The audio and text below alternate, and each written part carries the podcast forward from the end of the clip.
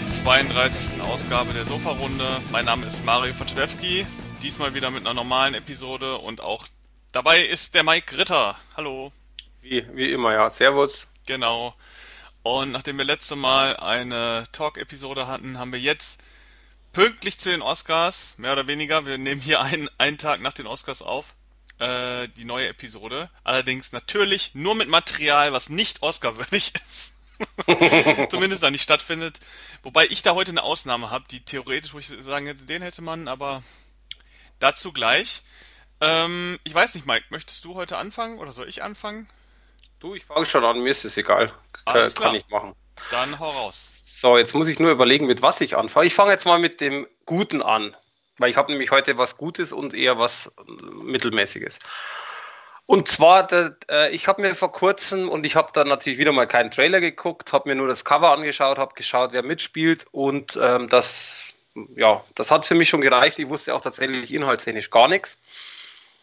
Und zwar Bad Times at the El Royale. Sagt ihr das was? Ja, der lief ja im Kino. Ähm, ja, aber erzähl erstmal du, was du dazu sagst. Also, ähm, ich wusste wie gesagt gar nichts. Äh, wusste nur, es halt so Richtung Thriller-Krimi, so, so in diese Richt ganz grobe Richtung. Jeff, Bridges, äh, Jeff Bridges, so spielt die Hauptrolle oder mitunter die Hauptrolle. Dakota Johnson, äh, Louis Pullman, Chris Hemsworth, also das sind Namen natürlich. Chris durch Thor kennt man, also schon ein guter Cast. Und im Grunde geht es darum, es gibt ein Hotel, das El Royal, und das ist quasi an der Grenze zu Nevada und Kalifornien. Und das heißt, das Hotel ist tatsächlich so gebaut, dass die Grenze genau in der Mitte des Hotels abtrennt. Sieht optisch auch ziemlich cool aus. Und ähm, im Verlauf eines Nachmittags äh, kommen mehrere Personen in dieses Hotel und wollen halt ein Zimmer. Ich muss jetzt gerade schnell überlegen, wie weit ich gehe vom Reden. Okay, aber das ist noch nicht zu viel. Also die wollen ein Zimmer und da ist eben drunter ein äh, Staubsaugervertreter, ein Priester, eine Sängerin und irgendeine Frau, die ein bisschen seltsam ist. Da weiß man nicht so ganz, wie man die irgendwo katalogisieren soll. Und ähm, es ist halt so, die kriegen alle dann ein Zimmer und das äh, Amüsante ist, der Hotelportier quasi ist alleine in dem ganzen Hotel. Das heißt, der ist äh, quasi vorne am Empfang, der ist äh, irgendwo Angestellter, macht die Betten, macht die Bar und so weiter. Also das Ding ist halt total verlassen. Und Also halt, unfassbar realistisch auch irgendwie so, ne? das hat, also das ist so ein Punkt, nee, pass auf, das ist so ein Punkt, wo ich mir am Anfang gedacht habe, äh, ich will jetzt nicht den ganzen Anfang erzählen, aber am Anfang kommen die halt alle rein und es ist irgendwie nichts los.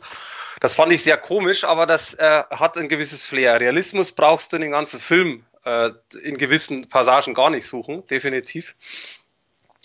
Jedenfalls geht es dann darum, dass der Staubsaugervertreter per Zufall dann einen Gang findet und merkt, dass der Gang hinter den Zimmern ist und dass er quasi durchschauen kann, weil in jedem Zimmer ein großer Spiegel. Und er beobachtet dann was, was er vielleicht nicht zwingend hätte sehen sollen oder auch doch. Und dann nimmt quasi das Schicksal und die Tragödie und so weiter seinen Lauf. Also da breche ich jetzt tatsächlich ab, weil es äh, schwierig wird, wenn man da zu viel erzählt. Das ist noch ziemlich am Anfang. Und es geht im Grunde genommen nämlich darum, dass Punkt A es um das Hotel geht. Es geht, die Geschichte erzählt dann vieles innerhalb der Laufzeit von ungefähr 100, nicht ganz 140 Minuten. Erzählt quasi tatsächlich dann die Geschichte von diesen vier Personen, also diesen vier Hauptpersonen. Äh, zusätzlich die gewisse Geschichte von dem Hotel, warum das jetzt so ist oder halt so verlassen ist und verstrickt sich so ineinander ein bisschen. Wie gesagt, ich wusste gar nichts. Ich habe mir den angeguckt und war tatsächlich total überrascht, weil ich sowas eigentlich ziemlich cool finde, wenn man sich anfangs gar nicht so wirklich auskennt, die Charaktere nicht kennt und dann halt sich die Charaktere wandeln und man halt langsam mit Rückblenden versteht, worum geht's und so weiter und so fort. Coole Schauspieler, ich finde persönlich eine super geile Optik. Also wer auch das Making-of dann anschaut, was ich empfehlen würde, der sieht, dass dieses äh, Hotel nämlich komplett gebaut wurde. Das heißt, die haben ein quasi Hotelkomplex. Ich weiß jetzt nicht mehr genau. Ich glaube 250 Quadratmeter hieß es, glaube ich, haben die äh, so ein Set, wo quasi nur dieses Hotel mit der Halle und so aufgebaut ist. Und es sieht cool aus. Also es sieht wirklich verdammt cool aus. Es ist optisch ist der Film, finde ich persönlich eine Bombe weil der sehr bunt ist, sehr, ähm, jetzt abgesehen vom Realismus, von dem, dass nur einer angestellt ist, aber es sieht halt sehr, sehr cool aus. Es sieht wirklich aus wie ein schönes altes Hotel, das es in Wirklichkeit gibt. Also haben die äh, Macher, beziehungsweise generell auch die das Setting gebaut haben, sich echt viel einfallen lassen und haben das geil gemacht.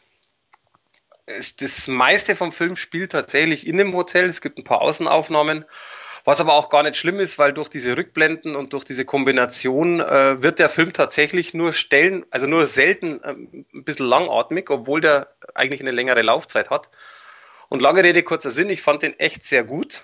Der ist ziemlich cool erzählt, sind schöne Szenen dabei, sind auch etwas härtere Szenen dabei. Also der Film ist ab 16, also nichts Schlimmes, aber halt auch Gott sei Dank nicht ab 12 freigegeben. Das finde ich bei sowas auch immer wichtig. Und äh, wenn man, und das ist eigentlich so mein äh, Abschlussfazit, wenn man sich wirklich auf die Einführung einlässt, die in der Tat sehr lang gezogen ist. Also es dauert 60 Minuten, dass die Charaktere und alles erklärt werden, wobei das ist nicht langweilig, aber es dauert halt. Dem wird der Film, glaube ich, echt gefallen und ich habe auch die, ähm, es ist sehr hochgestochen irgendwo, aber auch irgendwo zurecht. Ich finde, er hat so leichte Tarantino-Anleihen. Und äh, wer natürlich auf diese Art steht, der wird garantiert nicht enttäuscht. Jo. Das klingt Hast doch, du den äh, gesehen? Nein. Nee, oder? Nee, ich weiß, dass es den gibt. Ich habe den Trailer gesehen. Ich weiß, dass der im Kino lief. Nicht sehr lange tatsächlich. Ähm, aber gesehen habe ich ihn nicht. Ich muss ja auch sagen, ich bin ja auch nicht so Fan von dieser Art von Film. Ich gucke ganz gerne mal einen Quentin Tarantino-Film, aber so diese ganzen also ich habe das schon öfter gehört, dass der Film äh, sich in so eine Richtung Quentin Tarantino Erzählung so ist ja inzwischen irgendwie auch schon ein Genre gefühlt, ähm, dass ja. er sich in, in diese Richtung bewegt und das ist ja dann doch nicht so meins eigentlich. Ähm, aber wer da Spaß dran hat, äh, der bekommt da einen hochwertigen Vertreter aus der Ecke. Das, Absolut. Äh, Vor allem, also was ich halt auch wieder ziemlich cool fand, ist einfach die schauspielerische Leistung von Jeff Bridges. Ich mag ihn sowieso gerne. Und er spielt ja, wie gesagt, dann Priester. Und man sieht halt auch tatsächlich, dass er schon wirklich alt geworden ist. Also gut, jeder älter, er wird natürlich irgendwo älter. Aber mir hat er wirklich Spaß gemacht. Also das ist so ein Film, wo ich sage, wer, und das ist genau das, was du sagst, wer auf diese Art in diese Richtung äh, steht, wer sowas mag, wer sich auch überraschen lassen möchte, wer tatsächlich diese, ich nenne es jetzt mal Quentin Tarantino Richtung mag, der, für den ist es, finde ich, Pflichtprogramm. Ich bin mir aber fast auch sicher, also ich habe den alleine geguckt, ich bin mir fast sicher, wenn zum Beispiel meine Freundin mitgeguckt hätte, dann hätte die wahrscheinlich innerhalb dieser 60 Minuten Einführung, wo wirklich, wie gesagt, das ist sehr lange, bin ich mir fast sicher, dass sie da auch dann äh, so ein bisschen gesagt hätte, so, mm, oh nee, also das, ich glaube, das muss man auch mögen. Und ich muss gestehen, ich bin eigentlich selber so einer, der tatsächlich von Filmen, die jetzt zwei Stunden Laufzeit über, überspringen oder halt über zwei Stunden Laufzeit sind, äh, bin ich so ein bisschen vorsichtig mittlerweile. Weil viele tatsächlich so etwas langgezogen sind, langweilig, langatmig sind. Und da habe ich keine Lust drauf. Aber wie gesagt, da war es nicht schlimm, da fällt es kaum auf, außer wie gesagt dieser, dieser einen Stunde. Deswegen von mir klare 9 von 10 und klare Empfehlung. Ja, ähm, dann mache ich direkt mal weiter. Yes. Noch nicht mit meiner wunderbaren Filmempfehlung, sondern ein kleines Spiel, das ich getestet habe, die letzten, ja, letzte Woche oder so, letzten zwei Wochen, wobei so lange ist es nicht, denn es ist ein Low, also nicht Low Budget, ein, wie nennt man das, äh, Low Price, kleines Spiel für die Nintendo Switch und es nennt sich Tokyo School Life. Klingt ja, komisch. Ja, es, es ist, ich, es ist auch noch nicht mal ein richtiges Spiel, ganz ehrlich. Also es ist eine, eine Visual Novel. Wer das kennt, äh, äh, weiß sofort Bescheid. Wer das nicht kennt, ganz kurz. Visual Novel ist im Grunde eine Geschichte, die man liest. Man liest die Dialoge und ähm, hat dabei, also hat diese ganze Geschichte dabei halt bebildert. Im Grunde ist es wie ein Rollenspiel ohne Spiel. Also man liest eigentlich immer nur die Dialoge zwischen den verschiedenen Figuren und die Geschichte, genauso wie man es kennt, mit einem Textkasten unten und im Hintergrund hat man dann ein Hintergrundbild und dann sieht man da die Figuren äh, leicht animiert, die dann diese Texte runterrasseln. Und man liest dann halt so eine Geschichte mit einer Laufzeit von vier, fünf bis sechs Stunden, je nachdem wie schnell man liest. Und bei Visual jetzt muss ich Novels mal ganz, ich muss jetzt kurz mal was fragen, weil, also ich wusste zwar tatsächlich, ich wusste zwar, was das ist, ich äh, kann nur ehrlich gesagt nicht verstehen, warum man sowas macht. Ja, es ist halt, also. Oder warum man sowas liest, so, so muss ich sagen. Ja, also man muss noch dazu sagen, äh, je nach Visual Novel hat man natürlich auch eine gewisse Art von Interaktionsmöglichkeiten. Ähm, das ist immer unterschiedlich. Also manche Visual, es gibt Visual Novel, die haben gar nichts. Also da liest man wirklich nur diesen Text sozusagen. Man ist es wie, wie ein Buch lesen, nur ohne dass man äh, die Zwischengeschichten zwischen dem Dialog hat. Also es ist schwer zu beschreiben irgendwie. Fällt mir gerade so auf. Ähm, also wenn man jetzt nicht Videospieler ist, ist es schwer zu beschreiben. Aber ähm, bei manchen anderen Visual Novels hast du auch Interaktionsmöglichkeiten. Du kannst äh, zum Beispiel äh, irgendwelche Handlungsentscheidungen treffen. Ähm, keine Ahnung, äh, dann fragt dich irgendwie ein Mädchen, magst du was magst du? Und dann hast du drei Auswahlmöglichkeiten und je nach Auswahl, geht die Geschichte dann irgendwie weiter.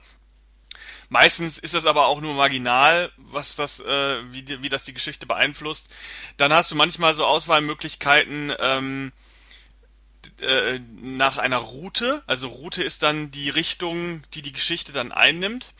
Äh, Gerade viele Visual Novels sind so, so genannte Dating Sims. Also da geht es darum, dass du irgendwie, du bist irgendein Typ und bist einer Gruppe von Mädchen ausgesetzt sozusagen und kannst dich dann während der Geschichte entscheiden, welches, mit welchem Mädchen du die Geschichte weiter verfolgen möchtest, sozusagen. Dann hast du irgendwann mal eine Wahlmöglichkeit, sind dann irgendwie vier Mädels, und dann suchst du dir eine aus und mit dieser Figur erlebst du dann irgendwie eine Geschichte. Und äh, ja, wer spielt sowas? Also das spielen natürlich Leute, die äh, diese, diese Liebesgeschichten, was es meistens sind, ähm, toll finden. Es gibt auch so, so, äh, so Sex-Visual Novels mit Erotik-Kram äh, drin und sowas. Da ist natürlich noch ein anderes Klientel, was angesprochen wird. Ähm, die sind oft immer sehr schön bebildert, also das kommt noch hinzu. Das ist teilweise auch äh, oft sehr, sehr aufwendig gemacht. Und man, man liest eigentlich, also im Grunde ist es für Leute, die Bücher lesen und äh, oder oder Mangas lesen so. Im Grunde kannst du es vergleichen mit einem animierten Comic, sag ich jetzt mal so. Äh, einfach nur ein bisschen länger und ein bisschen äh, mit einer ausgewalzteren Handlung.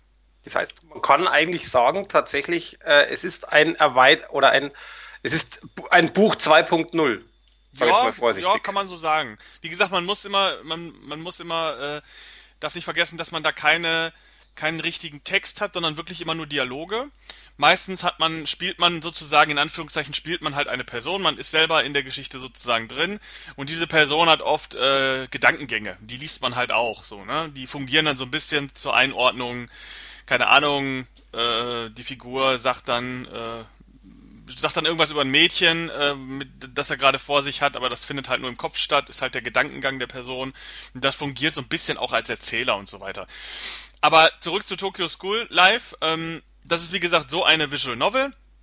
Man spielt in Anführungszeichen einen Austauschschüler, der nach Japan kommt auf eine Schule, darf sich da irgendwie drei Monate aufhalten und ist direkt am ersten Tag mit drei Mädchen konfrontiert. Zwei davon rempelt er an und die andere lernt er kennen und in irgendeinem Buchladen, wo ihm dann der Lieblingsmanga vor der Nase weggeschnappt wird von ihr.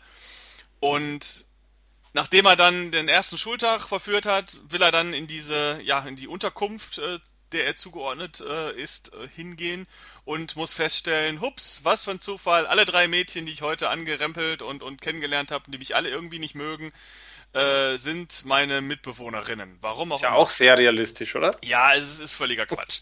es ist äh, die, diese typische romantisierte, romantisierte Schulleben. Der Typ wohnt dann plötzlich mit drei minderjährigen Schülerinnen in einem Haus. Äh, und muss ich mit denen rumschlagen. Die haben alle verschiedene Persönlichkeiten. Die eine ist die unterwürfige, die andere ist die die überschwingliche und eine ist so das Mannsweib so ein bisschen, die sich, ja, die so ein bisschen laut ist und und äh, sich ständig über alles beschwert und handgreiflich wird und so weiter. Dieses ne, diese typischen Versatzstücke, die man äh, aus äh, aus japanischer bebilderter Literatur so kennt. Ähm, und der Typ ist eigentlich nur in Japan, laut eigener Aussage, um äh, süße Mädchen kennenzulernen und äh, da passt das ja alles wunderbar zusammen. Und dann findet halt dieser Schulalltag statt und man lernt diese drei Mädels kennen in dieser Geschichte. Und so funktioniert dann die Geschichte. Ähm, klingt jetzt nicht im ersten Moment jetzt nicht so besonders spannend, aber japanophile Videospieler ähm, werden schon wahrscheinlich mit der Zunge geschnalzt haben, weil das ist ja durchaus äh, sehr beliebte, sehr beliebte Geschichte und äh, sehr beliebte Themen in diesen japanischen Spielen. Und man merkt auch schon, diese Visual Novel ist auch für ist auch so ein bisschen klingt jetzt blöd, aber es ist so an den Ausländer gerichtet. Also es ist jetzt keine Visual Novel, würde ich jetzt mal so sagen, die so eine typisch typisch japanische für das eigene Publikum ist, sondern man merkt schon, diese Visual Novel ist äh, für außerhalb Japan eher gedacht und da komme ich auch gleich noch zu einem bestimmten Punkt, ähm, der da sehr darauf hinweist. Also diese Visual Novel ist halt inhaltlich ähm, unspektakulär, es kommt das vor, was man erwartet, äh, romantisierter Schulalltag, viele völlig bekloppte Situationen, alles so ein bisschen mit lustig und hihihi und so weiter. Ähm, leider ist diese Geschichte auch so ein bisschen typisch für das Genre. Der Hauptdarsteller ist halt ein krasser Sexist, so, ne? Also der reduziert halt alles wirklich auf, auf, ähm, auf diesen süßen Mädchengedanken und ähm, vergleicht die Mädchen auch ständig mit irgendeinem, mit irgendeiner populären Popstar irgendwie, den er eigentlich sucht da in, in Japan.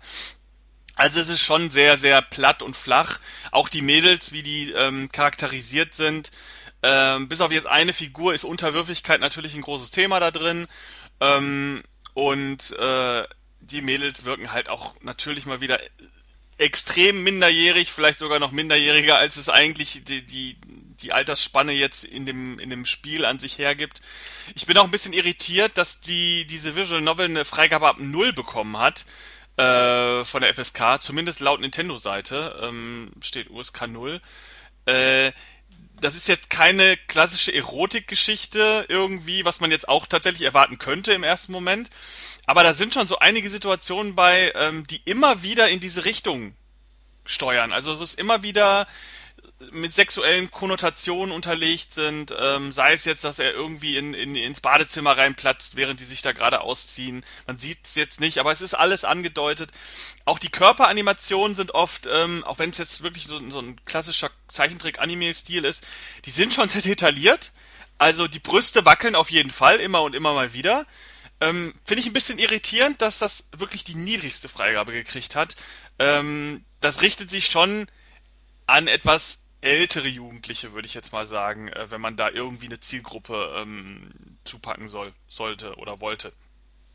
Also äh, am Null würde ich es jetzt nicht empfehlen, ist definitiv nichts für kleine Kinder. Ähm, schon alleine äh, der Leseanteil ist so hoch äh, und der Interaktionsanteil so niedrig, denn man hat möglich zwischendurch mal die Möglichkeit, eine, eine Auswahl zu treffen, das ist aber extrem selten und gefühlt hat es auch nicht wirklich Relevanz für die Geschichte. Ähm, also es ist eine klassische Visual Novel mit mittelprächtiger Handlung. Was aber jetzt, und jetzt komme ich noch zu dem zweiten Punkt, der dafür spricht, dass diese Visual Novel eher ans Ausland gerichtet ist und nicht so direkt an die Japaner selbst. Ähm, diese Visual Novel hat einen ganz interessanten Kniff noch dabei. Ähm, und zwar kann man sich den gesamten Text auch in Japanisch anzeigen lassen und nicht nur einfach nur japanischer Text ersetzt den englischen Text, sondern man kann, wenn man zum Beispiel diese Visual Novel auf Englisch spielt, kann man sich oben links den japanischen Text anzeigen lassen und das nicht nur in den japanischen Schriftzeichen ähm, Hiragana, Katakana oder Kanji, also chinesische Schriftzeichen, sondern ähm, man kann sich das auch in vereinfachter Schrift anzeigen lassen. Also zum Beispiel kann man sich das den japanischen Text mit Lesehilfen anzeigen lassen oder man kann sich den japanischen Text komplett in vereinfachter Schreibweise ähm, anzeigen lassen. Oder man kann sich sogar in, ähm, in westlicher Schrift den japanischen Text an, anzeigen lassen. Also ganz viele Möglichkeiten. Und das kann man auch variieren. Man kann sich den japanischen Text nicht nur oben links anzeigen lassen, man kann sich den auch in der Box anzeigen lassen. Also die Box, in der man spielt im Normalfall. Und dann den englischen Text oben links. Also man hat sehr viele Einstellungsmöglichkeiten für die Sprache. Ähm, das zeigt natürlich, dass sich diese Visual Novel unter anderem auch an Leute richtet, die Japanisch lernen. Und äh, man hier mit diesem relativ einfachen Schulvokabular auch äh, diese Visual Novel theoretisch, wenn man Grundkenntnisse oder generell Kenntnisse im Japanischen hat, kann man das Ding auch in Japanisch spielen und hat sogar noch diverse Hilfen, Lesehilfe, vereinfachte Schrift und so weiter dabei. Ähm, wo ich jetzt sagen würde, das brauchen die Japaner jetzt eher nicht so. Aber im Ausland kommt sowas sehr gut an, weil ich kenne persönlich keine andere Visual Novel, zumindest zum jetzigen Zeitpunkt, die das so anbietet. Und ähm, damit wurde auch ganz klar geworben hier auf dem äh, deutschen Markt zum Beispiel. Und das finde ich gut. Also das funktioniert auch sehr gut. Ich habe selbst probiert. Ich habe ja äh, Japanisch studiert und kann das bis zu einem gewissen Grad auch. Und ähm, es funktioniert sehr gut. Man kann es gut lesen. Auch die ähm, Lesehilfen, äh, wenn man sie braucht und die braucht man auch manchmal, äh, dann funktioniert das auch sehr gut. Also das kann ich absolut empfehlen. Wie gesagt, die Handlung ist jetzt nicht so spektakulär, aber vielleicht ist es auch gar nicht so schlecht, wenn man das tatsächlich auch als Lernhilfe oder als direkte Anwendung von, von eigenen Kenntnissen benutzen will. Und das fand ich sehr gut. Deswegen wollte ich das auch testen tatsächlich, das, äh, weil ich das einen sehr interessanten Weg fand. Das können Sie gerne öfter machen. Gerne auch mal in richtigen Spielen, also in richtigen, vollwertigen Rollenspielen oder so wäre das mal angebracht, sowas, sowas einzuführen. Äh, ich muss vielleicht dazu sagen noch, dass diese Visual Novel halt komplett in Englisch ist. Es gibt keine deutsche Übersetzung. Das muss man schon können. Ähm, ich denke mal, allein das schließt schon die, äh, die Kinder unter, unter 12 oder so schon aus von dieser Visual Novel. Ähm, Englisch muss man können. Das Ganze ist auch nicht sehr teuer. Es kostet, glaube ich, 15 Euro im E-Shop für die Nintendo Switch. Es gibt keine physische Fassung davon. Also es ist wirklich nur ein Download-Spiel.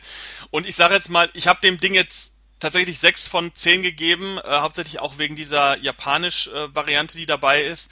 Ähm, als Visual Novel an sich würde ich jetzt wahrscheinlich eher eine 5 von 10 geben. Es ist was für Leute, die sehr gerne Visual Novels lesen, nicht viel Geld ausgeben wollen und mit dieser romantisierten Schulstory was anfangen können. Die sind da voll drin, die haben da Spaß, die können sich das, das äh, durchlesen. Und tatsächlich ist es auch ganz schön animiert. Also es ist jetzt wie gesagt kein 3D und kein kein Blockbuster-Niveau. Es ist gezeichnet 2D, wenig Animation, aber die Animationen passen ganz gut, sind ganz putzig und es ist voll vertont. Also ähm, kann man mal machen. Also für Visual Novel Fans, die können sich das kaufen. 15 Euro im eShop für die Nintendo Switch. Es gibt wohl auch eine Steam-Variante. Die ist glaube ich auch schon ein bisschen älter.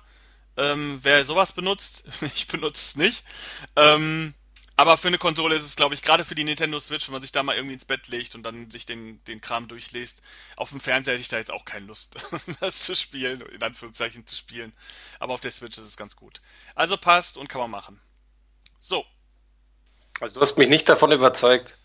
Ja, also du, du bist, glaube ich, auch der Letzte oder sowas. Spielst du überhaupt Japan, also spielst du überhaupt japanische Rollenspiele zum Beispiel, sowas? Ich habe es tatsächlich früher gespielt, also auf der ähm, auf dem Nintendo, jetzt muss ich schnell überlegen, wie hieß es denn? Nee, auf, auf dem Sega Mega Drive war das noch, da, da waren es die besten. Also da waren die richtig geil, alle miteinander. Ich müsste tatsächlich die Titel schauen, das war viel zu lange her. Aber ähm, sowas wie Final Fantasy als Beispiel ist ja doch eines der bekanntesten, habe ich zum Beispiel noch kein einziges gespielt. Ja, und ich denke mal, also wer jetzt zum Beispiel noch nie eine Visual Novel gespielt hat und jetzt gerade so überlegt, so, hm, das klingt aber spannend, äh, ich will auch mal auf eine japanische Schule, dann kann man sich überlegen, ob man, wenn man gerne Rollenspiele spielt und gerne japanische Rollenspiele, ob man mehr Spaß an dem Spielen an sich hat oder ob man mehr Spaß an dem Texte lesen hat. Wenn man Spaß an dem Texte lesen hat, dann ist man hier völlig richtig.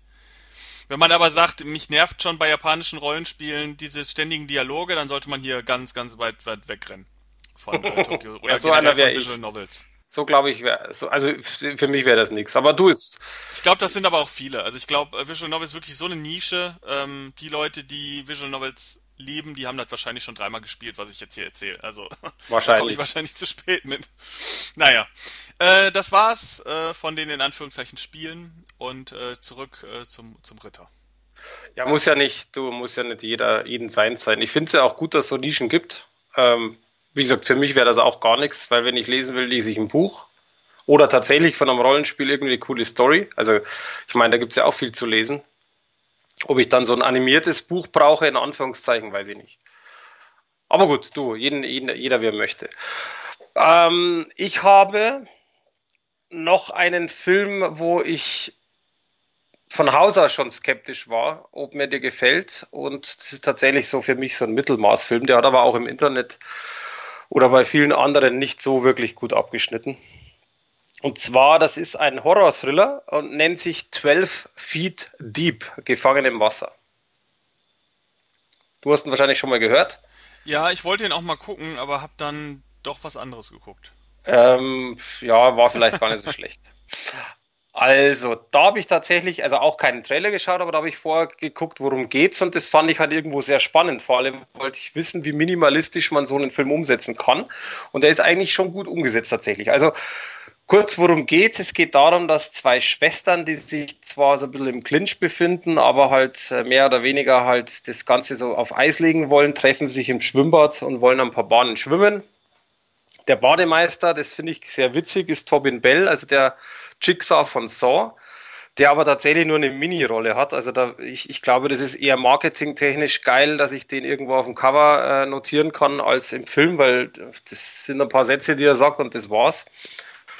Ähm, sprich, der Bademeister äh, sagt halt, wir schließen bald, hängt so Schilder hin mit Öffnungszeiten, die quasi schon früher sind, weil jetzt sind dann Feiertage und lange Rede, kurzer Sinn. Er ähm, möchte zusperren, die zwei Mädels gehen raus, sehen von der einen Schwester, weil die bald heiratet, ist der Ring irgendwo weg. Sie sehen, der ist am Boden äh, von dem Schwimmbecken. Also ist ja auch sehr realistisch, dass man den schon funkeln sieht, aber das wird im Film dann aufgeklärt. Also jetzt deswegen nicht denken, das ist ein bisschen komisch. Jedenfalls springen beide rein, tauchen nach diesem Ding und der hat sich unten irgendwo verkeilt. Das ist ja quasi so eine ich weiß nicht, wie man das nennt, so eine Art Chloranlage, die ja das Wasser unten in der Mitte absaugt und dann ja das äh, Wasser chloriert. Und da hängt er fest. Und das ist in der Tat so, wer weiß, wie stark die Dinger ansaugen. Das kann also schon durchaus sein, dass man den Ring einfach so nicht wegbekommt. Also das ist sogar gar nicht mal so unrealistisch. Jedenfalls wollen die den Ring haben natürlich. Klar sind da unten äh, Tobin Bell, also der Bademeister, äh, sperrt quasi das Schwimm äh, ähm, das Becken, sag ich schon, schwert das Schwimmbad zu und lässt vorher quasi die, die, eine Schwimmbadabdeckung, die aus Fiberglas besteht, quasi elektronisch bzw. elektrisch dann über dieses Becken. Sei jetzt echt sehr dahingestellt, wie realistisch es ist, dass die Frauen das nicht hören, sehen und nicht mehr rauskommen. Aber es ist egal, sie werden jedenfalls eingesperrt. Das heißt, sie sind jetzt da quasi unter dieser Abdeckung. Zwischen Abdeckung und Wasser ist vielleicht keine Ahnung, 50, 60, 70 Zentimeter, wie auch immer. Das heißt, im Grunde schon mal erstens genügend Luft und die Luft würde ihnen sowieso nicht ausgehen, weil mittendrin in dem Ding ein Loch ist. Wahrscheinlich zur Zirkulation, das ist auch so eine Idee, die die Mädels haben. Aber ist natürlich blöd, weil Feiertage und so, das heißt, die werden da jetzt halt mal zwei, drei Tage drin eingeschlossen und das Blöde ist, dass eine von beiden ähm, Diabetes hat und natürlich ihre Spritze braucht. Also die würde drei Tage da wahrscheinlich nicht überleben. Und dann geht es im Film im Grunde genommen darum, was die in diesem Becken erleben und äh, wie sie wieder versuchen rauszukommen. Das ist jetzt mal so die Erklärung, ohne zu tief ins Detail zu gehen. Und es ist tatsächlich so, der Film ist extrem minimalistisch gedreht. Also es gibt, ich glaube, zweimal oder dreimal sieht man für ein paar Sekunden draußen das Schwimmbad. Das war's aber dann. Der Rest ist tatsächlich alles in diesem Raum. Wo das Becken ist, beziehungsweise in so einem Umkleideraum ist noch eine kurze Sequenz. Das heißt, im Grunde genommen, Setting ist innerhalb des Schwimmbads oder die meiste Zeit natürlich unten mit den Frauen. Ich finde es relativ schön gespielt, ähm, was aber trotz dessen unglaublich nervig ist, ist zum einen eine dritte Person. Ich möchte jetzt absichtlich nicht die Rolle äh, quasi sagen, die noch in diesem Schwimmbad ist, weil sonst würde ich sehr, sehr viel verraten, beziehungsweise müsste man viel verraten. Aber diese, diese Person oder diese Rolle finde ich persönlich sehr nervig. Ähm, und die Vorgehensweise oder auch diese Szenen, die passieren, sind teilweise in meinen Augen überhaupt nicht realistisch oder sehr unglaubwürdig, sagen wir es mal so. Und das zerstört irgendwie so ein bisschen den Film. Natürlich möchte man irgendwo oder äh, hat man natürlich irgendwo versucht, da auch ein äh, wie soll ich sagen, so ein bisschen, ja, natürlich irgendwo was Cooles reinzubringen, eine coole Story reinzubringen, nicht einfach nur, oh, jetzt sind die Mädels da im Wasser und nach äh, Laufzeit von ungefähr 80 Minuten, vielleicht ist er draußen, vielleicht nicht, vielleicht sterben sie, weiß man nicht. Also das ist genau der Punkt. Also das heißt, man musste irgendwo was Dramatisches noch einbauen, ähm, was teilweise funktioniert, teilweise nicht. Was auch, finde ich persönlich ein bisschen nervig ist, ist, dass die Mädels sich äh, dann teilweise unter Wasser wieder streiten, wobei das ist, glaube ich, sogar sehr realistisch, wenn man Druck hat, dass, dass man da einfach auch aus sich rauskommt. Aber auch das geht, also diese Dialoge sind manchmal ein bisschen unsinnig und gehen voll auf die Nerven. Das ist auch etwas, was Meine Freundin hat das gesagt, ich habe auch ein bisschen was gelesen im Internet danach. Also das, das ist so, dass diese Dialoge von vielen Leuten nicht so wirklich anerkannt werden und äh, manchmal tatsächlich als Füller schein, dienen oder scheinen. Ähm, weil 85 Minuten, ich meine, was, man muss ja auch realistisch sein, was will man großartig machen? Man hat zwei Frauen unter Wasser und kann ja nicht einfach äh, 10 Minuten da filmen, ohne dass jemand was sagt. Also ist auch klar. Trotz dessen hat man das schon besser gesehen. Ich weiß jetzt gar nicht mehr, Open Water hieß der, glaube ich, ne? Auf dem, auf dem Meer, wo der rumschwimmt. Äh, ja, gibt's auch. Genau, also der zum Beispiel ist einfach besser gemacht. Wenn das jetzt Open Water war, ich bin mir jetzt nicht mehr sicher. Deswegen gute Idee. Eher mäßige Dialoge, ein bisschen eine, eine bisschen erkrankende Story, aber trotzdem für das, dass der minimalistisch gemacht ist, dass äh, generell der ganze Dreh sehr minimalistisch ist, eigentlich doch ganz cool. Das heißt aber tatsächlich, und ich, ich war mir lange nicht sicher, wie ich ihn bewerten soll, weil auf der einen Seite überlegt man natürlich, denkt man nach, was wäre, wenn ich in der Situation wäre. Das ist natürlich auch irgendwo so ein Punkt, den man, glaube ich, auch herausgefordert hat vom Regisseur. Auf der anderen Seite hast du halt, wie gesagt, ja, es plätschert halt vor sich hin und dann äh, wartet man und dann hofft man, dass sie rauskommen und wieder doch nicht und keine Ahnung. Und deswegen für mich eine 5 von 10 tatsächlich kann man anschauen, muss man aber nicht. Ist auf alle Fälle, gibt es weitaus bessere Alternativen. Und als Horror-Thriller oder Horror-Drama-Thriller äh, oder Horror-Drama ist ein bisschen schwierig, äh, tatsächlich so, oh ja, wenn man zu viel Zeit hat. Aber ansonsten lieber Finger weg. Gut, ähm, ich habe auch einen Thriller. Ich würde den jetzt nicht unbedingt als Horror einsortieren, ähm, aber es ist schon, schon ein leicht übernatürlicher Thriller. Ähm, der nennt sich Look Away. Äh, ich kann vielleicht direkt vorab sagen, es war mein Film 2018, also mein, der, der für mich von, von meiner Warte aus gesehen der beste Film 2018. Der ist jetzt in Deutschland erschienen auf DVD und Blu-ray und handelt von einem jungen Mädchen namens Maria, gespielt von India Isley. Die ist noch relativ frisch. Die kennt man aus irgendeinem Underworld-Film. Da hat sie irgendwie die Tochter von, von Kate Beckinsale oder wer spielt da diese, diese ja. Vampirtante ähm, gespielt. Und ähm, die hat jetzt gerade irgendwie so eine Serie am Start, äh, die heißt irgendwie I Am the Night oder so. Die ist irgendwie mit Chris Pine und so. Die ist jetzt, die, die steigt jetzt so langsam auf. Und die hat halt diesen Film Look Away gemacht. Äh, sie spielt die Figur Maria. Ähm, sie ist so ein bisschen das Mauerblümchen der Schule, so wie man es kennt. Irgendwie hübsch, aber trotzdem äh, so unterm Radar wird äh, von vielen auch immer mal wieder gehänselt, sehr zurückhaltend, scheu.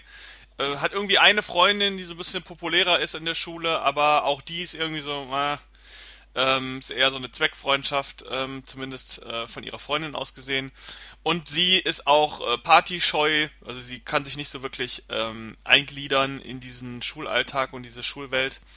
Und selbst ihre Eltern sind so ein bisschen, ja, so ein bisschen enttäuscht von ihrer Tochter. So, was haben wir da für eine Tochter? Ähm, die kriegt nichts auf die Reihe, äh, hat kaum Freunde und äh, kann sich nicht so in diesen klassischen amerikanischen Schulalltag integrieren, wie wir es gerne hätten. Äh, ihr Vater ist, äh, soweit ich das erinnere, ist irgendwie ähm, Schönheitschirurg und wird ihr sogar anbieten, sich äh, optisch zu verändern, äh, um irgendwie mehr Selbstbewusstsein zu kriegen und so. Also wirklich so diese in, in einer ganz komischen Situation gefangen. Und irgendwann ergibt sich die Situation, dass Maria sich an ihr Spiegelbild wendet und äh, dieses Spiegelbild plötzlich äh, zurückspricht. Und zwar ist hinterm Spiegel eine deutlich, deutlich selbstsicherere Variante von ihr ähm, zugegen, die anbietet, lass uns doch mal tauschen und dann äh, regel ich deine Probleme sozusagen.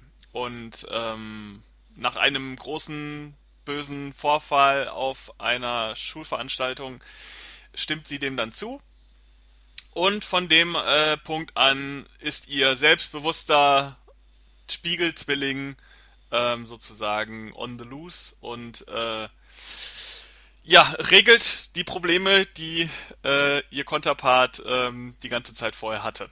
Und das Auf die etwas andere Art. Ja, ja, was heißt auf die etwas andere Art? Es ist schon ähm, einfach eine, eine, eine selbstbewusstere Version. Es ist jetzt nicht so, dass die, dass die da mit einem Messer durch die Gegend rennt und die Leute absticht.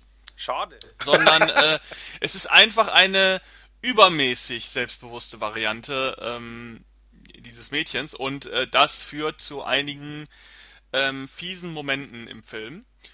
Und ich finde den Film großartig. Ist für mich wirklich mit Abstand, wirklich mit Abstand der beste Film, den ich letzten, im letzten Jahr gesehen habe. Ähm, ist völlig untergegangen, ist nirgendwo aufgetaucht, in, in keinen Listen, gar nichts, lief nicht im Kino, ähm, kam in Amerika, soweit ich weiß, auf DVD und Blu-ray raus, kam jetzt hier auf DVD und Blu-ray raus. Kein Mensch spricht drüber. Ich bin, ich war letztes Jahr schon schockiert darüber. Ähm, aber gut, jetzt ist er raus, jetzt kann ihn sich ja jeder kaufen und es sollte auch jeder, der äh, Interesse am Film, an, an Film allgemein hat, machen. Denn dieser Film ist großartig. India Isley ist großartig in diesem Film. Die spielt natürlich diese Doppelrolle wahnsinnig gut, unfassbar sympathisch, passt auch von der Optik her super gut, weil sie auf der einen Seite den, den äh, selbstbewussten Vamp spielt, auf der anderen Seite natürlich äh, das Mauerblümchen, die das kaputte junge Mädchen. Ähm, der Film ist jetzt nicht übermäßig blutig, der hat aber teilweise sehr spannende Momente, hat ein tolles Finale, ist nicht zurückhaltend mit Nacktheit oder ja, Gewalt an sich auch. Es ist kein Splatterfilm, aber Gewalt kommt natürlich auch drin vor. Ähm, ist wunderbar inszeniert, also besonders die Inszenierung, die, die filmische Umsetzung ist Wahnsinn. Äh, von einem Regisseur, den ich nicht kenne, Asaf Bernstein oder Bernstein, ich weiß nicht, wie man das ausspricht. Ähm, den kenne ich gar nicht. Der hat auch noch nichts gemacht, was man kennen könnte. Äh, aber der hat aus diesem Film ein optisches Wunderwerk gemacht, meiner Ansicht nach. Sehr düster, sehr steril, aber sehr, sehr stilsicher. Und inhaltlich sortiert sich das Ganze natürlich so zwischen Carrie und äh, so diesen klassischen Coming-of-Age-Geschichten äh, irgendwie ein. Ähm, ist stringent, spannend, unterhaltsam. Ist jetzt kein Twist-Film oder ähnliches, sondern äh, schon so, die Geschichte läuft schon so ab, wie, wie ich sie gerade ungefähr geschildert habe. Ähm, ja, also ich, ich kann eigentlich nur in höchsten Tönen äh, diesen Film loben. Es ist halt wirklich eine Low-Budget-Produktion, man sieht diesen Film aber überhaupt nicht an, meiner Ansicht nach. Äh, den hätte man so problemlos im Kino zeigen können, mit einem entsprechenden Marketing hätte der auch meiner Ansicht nach auch fun funktioniert. Der kommt von Splendid Film, wie gesagt, ist überall zu haben, auch im Streaming-Bereich kriegt man den ähm, irgendwo. Äh, neben India Isley spielt auch noch Jason Isaacs mit, den kennt man vielleicht auch noch so ein bisschen.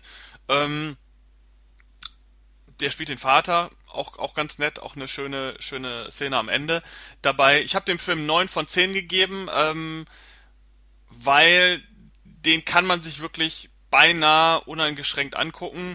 Äh, es gibt vielleicht ein paar Leute, die vielleicht sagen, dass, dass der, dass diese düstere, diese düstere Nummer vielleicht nicht so ihr Ding ist.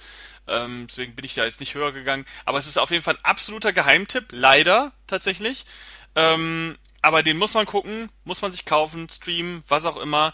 Äh, kann ich nur empfehlen. Look Away, ein absolutes Meisterwerk, äh, meiner Ansicht nach. Muss ich mir direkt nachher gleich mal dein Review durchlesen. Mach das mal. Ist äh, wirklich, wirklich toll. Genau, Review haben wir auch auf der Seite. Ich habe den auch rezensiert. Ähm, und ja, wie gesagt, ich habe den letztes Jahr schon gesehen. Ich war so begeistert. Ich habe auch gehofft, äh, wann kommt er hier, wann kommt er hier. Und dann ist er jetzt doch noch äh, zeitnah gekommen. Äh, ich muss mal gerade gucken. Am 22.02. ist der erschienen, also überall zu haben. Leider vielleicht noch dazu gesagt, die Blu-ray ist leider von der Ausstattung her nix. Also da ist wirklich nur ein Trailer drauf und das war's. Das ist immer ein bisschen schade, gerade wenn das so, so ein toller Film ist. Da hätte man sicherlich auch ein bisschen Hintergrundinfos reinpacken können. Naja, man kann nicht alles haben, aber allein der Film, da lohnt sich schon, das Geld auszugeben. Ja. Klingt gut. Also ich muss gestehen, ich finde die Story, also vorher natürlich leider gesagt, ist auch eine coole Horror-Story irgendwie mit dem Spiegelbild. Ja, Horror ist es wie gesagt nicht, es ist wirklich nicht. Nee, nee, aber nein, nein, ich meine, es ist, wär, es ist eine coole, im Grunde genommen, wenn man das so hört, ist es eine coole Story für einen Horrorfilm, das meinte ich. Also ich empfehle mal den, den Trailer sich anzugucken, wer da jetzt äh, Interesse dran gefunden hat. Der Trailer verrät auf der einen Seite nicht zu viel und der Trailer bringt wunderbar die Stimmung des Films rüber und ähm, wenn man das geil findet, wenn man den Trailer interessant findet, dann kann man eigentlich direkt weiterklicken und sich den sofort kaufen. Ähm, ja, das war's. Äh, ich glaube, ähm, du hast jetzt keine Rezension mehr, aber du hast noch äh, 4K Blu-ray News, äh, bevor wir äh, dann noch mal kurz in die News-Sektion äh, wandern. Genau, also wie, wie immer, das, da, da habe ich mir das ja auch ein bisschen auf die Flagge geschrieben, äh, wegen 4K. Es ist keine News in dem Sinn, also ich habe definitiv schon Rezensionen gemacht, werde ich jetzt aber hier nicht besprechen. Aber von äh, John Carpenter kamen äh, drei Filme. Also äh, Sie leben, Fürsten der Dunkelheit und der Nebel im November als äh, 4K-Steelbook raus. Und jetzt eben die gleichen Filme nochmal für die, die sagen, Steelbook brauche ich nicht, ist mir zu teuer, ähm, gibt es quasi auch eine direkte 4K-Veröffentlichung mit der Blu-ray mit dabei. Also sprich, sie leben 4K und Blu-ray Fürsten der Dunkelheit und Nebel. Und ich muss gestehen, ich habe Fürsten der Dunkelheit, Sie leben gesehen. Ich finde beide Filme ja wirklich gut und äh, Sie leben sieht optisch nochmal einen guten äh, Sprung besser aus als die Blu-ray was man halt wirklich merkt, weil der Film ist ja teilweise doch dunkel, du kennst den ja auch und da ist zum Beispiel das Bildrauschen wirklich so gut wie weg. Also die, die Überarbeitung hat sich gelohnt. Ist natürlich auch immer Preis, äh, Sache des Preises, ist auch klar. Aber ich muss gestehen, ich war wirklich begeistert von der Restauration. Also macht Spaß. Wer also den Film nicht hat und dadurch, dass es ja wieder beides gibt, 4K und Blu-ray, ist natürlich eine schöne Geschichte. Ja, und äh, dann gehen wir mal direkt in die News und die News sind natürlich äh, erstmal überschattet jetzt ähm, von den Oscars, die gestern, Schrägstrich, für uns ja, oder generell, ich weiß gar nicht, wie das mit der Zeit ist, auf jeden Fall heute Nacht äh, vergeben wurden.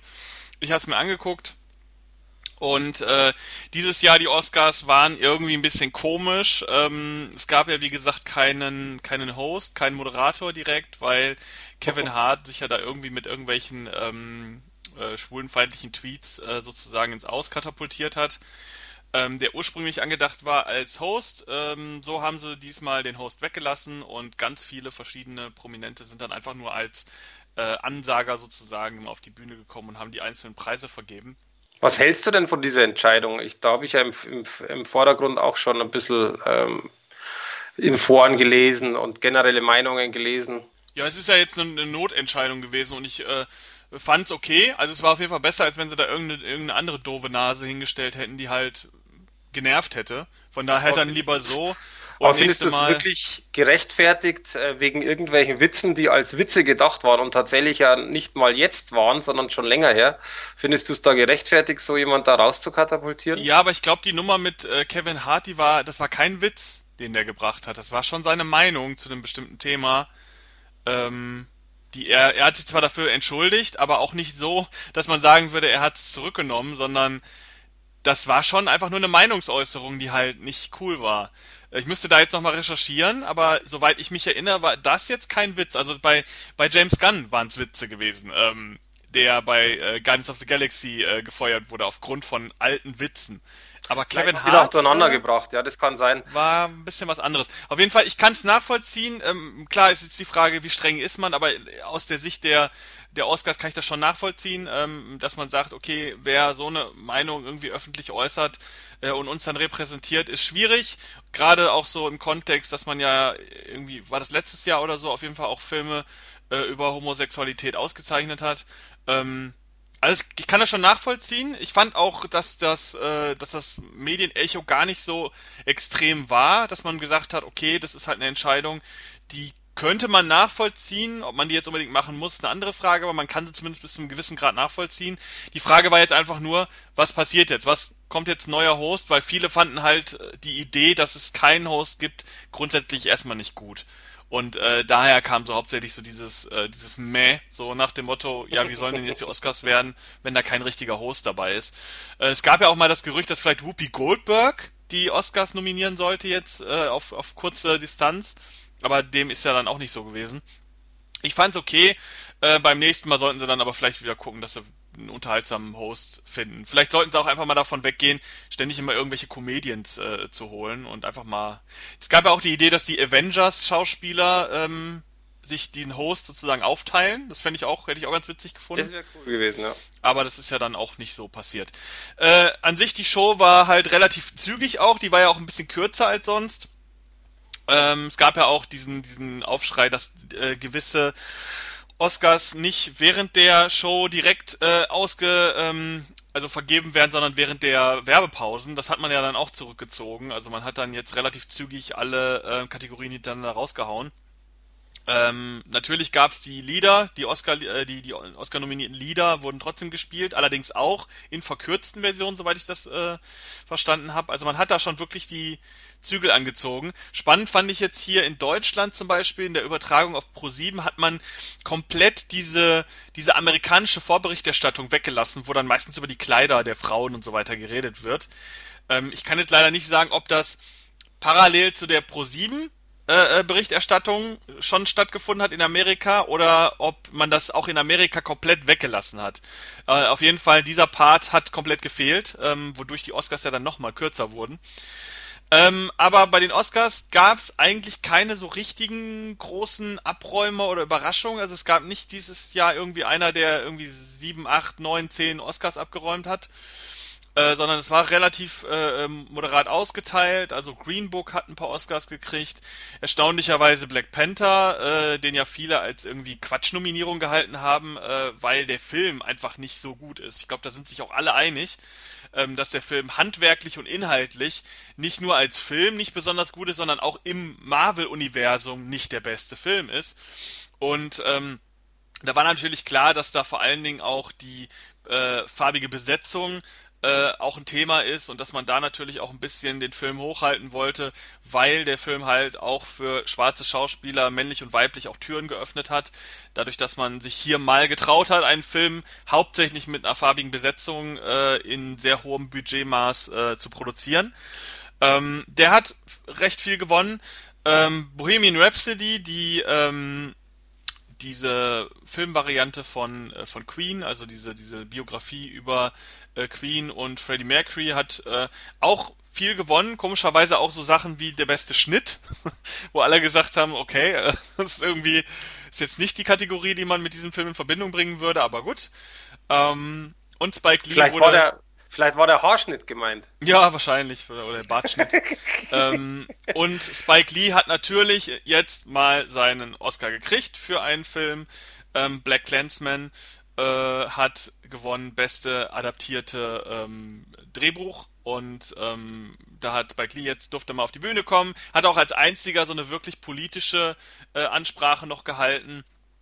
Und äh, ja, also auffällig war sehr diverse Preisverteilung, ähm, was, äh, sag ich jetzt mal, farbige Schauspieler auch angeht. Das äh, war ja lange Zeit, gab es ja auch diesen Begriff Oscars so white, ähm, dass halt nur so viele weiße Nominierte dann äh, Oscars bekommen haben. Dieses Mal war es sehr, sehr differenziert und geteilt, nicht nur in den Filmen an sich, sondern auch äh, bei den ähm, Gewinnern, auch bei den Leuten, die im Hintergrund von Filmen arbeiten, jetzt nicht bei den Schauspielern, sondern auch im Hintergrund. Da wurden auch einige ähm, vergeben, die in diverser äh, äh ähm, in diverser Richtung.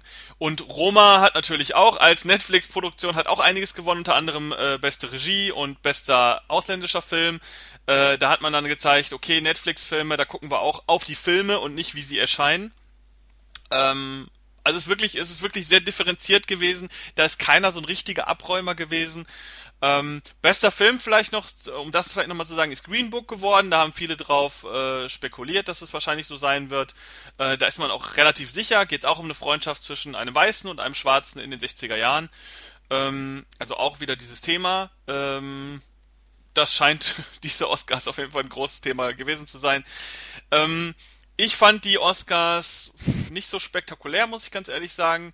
Ähm, vieles, ich habe auch mitgetippt, ne, gibt ja immer gerne diese Tippspiele, die man macht, und ich hatte 13 richtig. Das ist schon bei mir schon recht hoch eigentlich, ähm, wenn ich, äh, wenn man so ein Tippspiel macht. Und äh, ja, es war alles recht voraussehbar. Also irgendwie ähm, nicht so spannend. Leider äh, muss ich auch bei mir sagen, ich habe jetzt auch nicht danach getippt, wo ich wirklich sage, was ist der beste Film oder was ist wirklich das Beste in dieser Kategorie, sondern man hat oft eigentlich wirklich äh, danach geguckt, ja, was wird wahrscheinlich der Fall sein. Und da sind dann so Sachen wie Black Panther und, und, und Roma und die finden dann einfach statt, obwohl man vielleicht sagen würde, ja, aber da gab es vielleicht noch die ein oder andere bessere Nummer. Ähm, eine Überraschung war vielleicht noch, um das mal zu sagen, weil da auch viele mit gerechnet haben, dass Glenn Close einen Oscar als beste Hauptdarstellerin kriegt für ihre äh, Rolle in Die Frau des Nobelpreisträgers. Äh, ist wirklich auch vor, in der Vorberichterstattung immer wieder äh, durchgegangen, dass man dass es eigentlich gesetzt ist, dass sie einen Oscar gekriegt. Und wer hat ihn dann gekriegt? Olivia Colman für The Favorite. Ähm, diesen, diesen Kostümfilm. Und äh, ich habe das auch so gewählt, äh, tatsächlich, weil ich war mir eigentlich sicher, dass die den dafür kriegt. Aber, aber da haben sie auch, da war selbst sie auf der Bühne auch sehr überrascht, dass sie, äh, dass sie den Oscar gekriegt hat und nicht Glenn Close.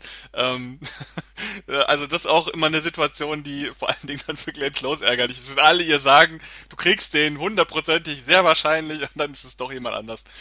Aber gut, äh, muss man nicht geguckt haben. Ich glaube, auch die Hälfte der Filme wird auch irgendwie in ein paar Monaten wieder komplett vergessen sein. Weil ganz ehrlich, auch dieses Jahr waren keine Filme dabei, die so richtig gerüttelt haben. Roma hat so ein bisschen, ähm, bisschen Presse gehabt, dadurch, dass es einfach ein, ein sehr äh, wertiger Netflix-Film ist, der dann auch versucht, in, in, im Oscar-Rennen Fuß zu fassen. Der soll ja auch nicht schlecht sein. Ähm, ich habe ihn noch nicht gesehen tatsächlich. Aber äh, ansonsten muss ich sagen, waren diese Oscars wirklich äh, vergessenswert. Leider. Ähm, aber man wird jetzt sehen, welche Filme vielleicht bei uns noch starten. Also so ein paar Filme äh, gab es ja dann hier noch nicht im regulären Kino. Ähm, und mal schauen. Vor allen Dingen jetzt auch mal schauen, was ähm, passiert mit den nächsten Oscars und mit den nächsten Nominierungen, wenn jetzt so Filme wie Black Panther tatsächlich scheinbar auch von der äh, Academy anerkannt sind, ob da nicht noch irgendwie vielleicht mal andere populäre Filme und sei es erstmal Filme mit irgendwelchen äh, diversen Besetzungen. Es gab ja auch letztes Jahr diesen äh, Film, der hauptsächlich oder fast ausschließlich aus einer asiatischen Besetzung bestanden hat. Jetzt musst du mir gerade mal helfen, wie der hieß. Keine Ahnung. Äh, das war ich so eine habe noch romantische. nie, ich habe noch nie Oscar-Dinger angeguckt. Ja, das ist auch kein Oscar-Film jetzt gewesen, aber der lief letztes Jahr äh, sehr, sehr, ähm, äh, sehr, sehr erfolgreich. Ich muss jetzt, das google ich jetzt mal kurz, Google, ja, ja, wissen. mach Äh, weil der, ähm, Der war, äh, genau, Crazy Rich Asians. Bei uns hieß der Crazy Rich, ähm, ohne Asians. Das, dazu will ich mich nicht äußern, äh, warum man das Asians in der deutschen, im deutschen Titel weggelassen hat. Aber äh, Crazy Rich Asians war ein amerikanischer Film komplett mit oder fast komplett mit asiatischer Besetzung aus verschiedenen Ländern. Äh, China, Japan, Korea und so weiter, was es da noch alles gibt. Und der war mega erfolgreich. Ähm, und ja, und vielleicht findet so ein Film dann auch mal irgendwann bei den Oscars statt, wenn jetzt so ein Black Panther, der jetzt qualitativ meiner Ansicht nach auf einer ähnlichen Höhe ist, ähm, wenn so ein Film dann auch äh, Oscars gewinnen kann. Werden wir alles sehen. Äh, du hast da leider nicht so viel zu sagen, weil du die Oscars nicht geguckt hast, denke ich mal, ne? Nee, du ganz ehrlich, ich habe da meine eigene Meinung zu, weil ich mir seit Jahren denke, wenn man so die Nominierungen anschaut, ach, ha- hat jetzt das Studio wieder mehr zahlen können. Also ich, ich weiß nicht tatsächlich, ob das noch mit rechten Dingen zugeht. Ich will da auch nichts behaupten, äh, weil ich mich damit tatsächlich nie richtig befasst habe, aber ich finde es teilweise sehr, sehr eigenartig. Und äh, deswegen, Naja, mit rechten Dingen geht's ja insofern nicht zu. Ich sag mal, man kann ja die Geschichte kurz erzählen. Äh, es sind ja einige Kategorien, sollten ja ursprünglich nur in der Werbepause vergeben werden. Es waren vier Kategorien, glaube ich. Unter anderem war da auch irgendwie beste Kamera und sowas dabei. Und die sollten ursprünglich in der Werbepause äh, äh, vergeben werden. Und der Gag ist, in diesen vier Kategorien war kein einziger Disney-Film nominiert, aber die Oscars laufen natürlich auf einem Disney-Sender. Ich glaube, äh, ist das ABC oder so, wo die Oscars laufen? keine Äh, Ahnung. muss ich gerade mal gucken, ich guck mal gerade nach. Äh, genau, auf ABC äh, laufen die Oscars und ähm, es ist natürlich kein Zufall, dass die Oscars über, eine, über einen Disney-Sender laufen und dann die einzigen Kategorien, die in der Werbepause vergeben werden sollen, die also die Masse so nicht sieht, äh, sind dann die, die Kategorien, wo keine Disney-Filme nominiert sind. Also da kann man sich äh, viel zu denken. Ähm, aber gut, äh, wie gesagt, die Oscars sind halt immer noch wichtig für die Filmindustrie und ähm, deswegen egal wie weit da die äh, Schacherei und das, das Hin und Hergeschiebe und das Zugeschustere, wie weit das geht, die haben immer wieder eine Auswirkung auf ähm, die Filmindustrie allgemein, auf das, was produziert wird, auf Themen, die in Filmen stattfinden. Und ähm, deswegen ist schon zumindest wichtig oder für Fa Filmfans und filminteressierte Cineasten schon wichtig zu wissen, ähm, wo der Hase hinläuft, wenn dort Filme ausgezeichnet werden. Äh, ja, ähm, aber wer es nicht geguckt hat, hat auch nicht viel verpasst. Äh, da reicht sich mal kurz die Listen der Gewinner anzugucken und dann hat man, hat man genug äh, gesehen für dieses Jahr. Ähm, damit sind wir am Ende unserer Episode für den März. Und ähm, ich weiß nicht, Mike, hast du noch irgendwas, irgendwas zu sagen, irgendwas loszuwerden?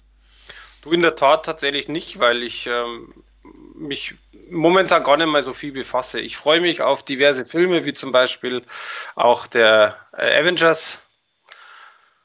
Äh, Captain Marvel bin ich mal gespannt drauf, weil irgendwo, weiß ich nicht, fehlt mir momentan noch so ein bisschen die, die Lust, die Lust drauf, äh, aber ich denke mal, es ist doch ein wichtiger Punkt natürlich, um den, um das Universum zu verstehen, was da jetzt natürlich noch passiert. Aber mal gucken. Ja, ich freue mich auch drauf und äh, noch mehr freue ich mich natürlich auf Chucky. Wann kommt der? Im Sommer, oder? Ja, der kommt bei uns leider äh, noch eine kleine News, einen Monat später als in äh, Amerika. Ich glaube, in Amerika kommt er im Juni oder so. Und bei uns kommt er einen Monat später, was ich eine große Frechheit finde, ähm, wie man das in der heutigen Zeit noch machen kann, einen Film so viel später zu bringen. Gerade so ein Film, der ja auch so ein bisschen davon lebt, dass man sehen will, wie sieht die Puppe denn aus und so weiter. Das hat man ja jetzt im ersten Teaser komplett rausgelassen. Ähm, und wenn man den einen Monat später startet, dann hat man ja gefühlt schon alles irgendwie gesehen oder gehört oder sich sagen lassen und so. Und dann Ne? Also ich finde sowas immer schrecklich, weil sowas fördert auch äh, die Raubkopierkultur einfach auch, weil ne, die beinharten Fans, die warten doch nicht noch einen Monat, ganz ehrlich. Die gucken, dass sie den Film irgendwo herkriegen. Ähm, und das finde ich, finde ich schade. Also gerade wenn man diesen so einen Film dann auch wirklich im Kino sehen will. Äh, ich hoffe, dass wir ja da vielleicht noch irgendwie die Möglichkeit kriegen, in eine Presseverführung oder sowas äh, gehen zu können, weil ich will den auch unbedingt sehen. Ich bin ein riesiger Fan und, und mega gespannt drauf. Naja, ähm, das soll es aber gewesen sein für diese Ausgabe. Ähm, wir freuen uns, wenn ihr nächste Ausgabe auch wieder reinschaltet oder falls ihr es noch nicht getan habt, die Sonderfolge mit äh, dem österreichischen Regisseur Dominik Hartl euch mal anhört.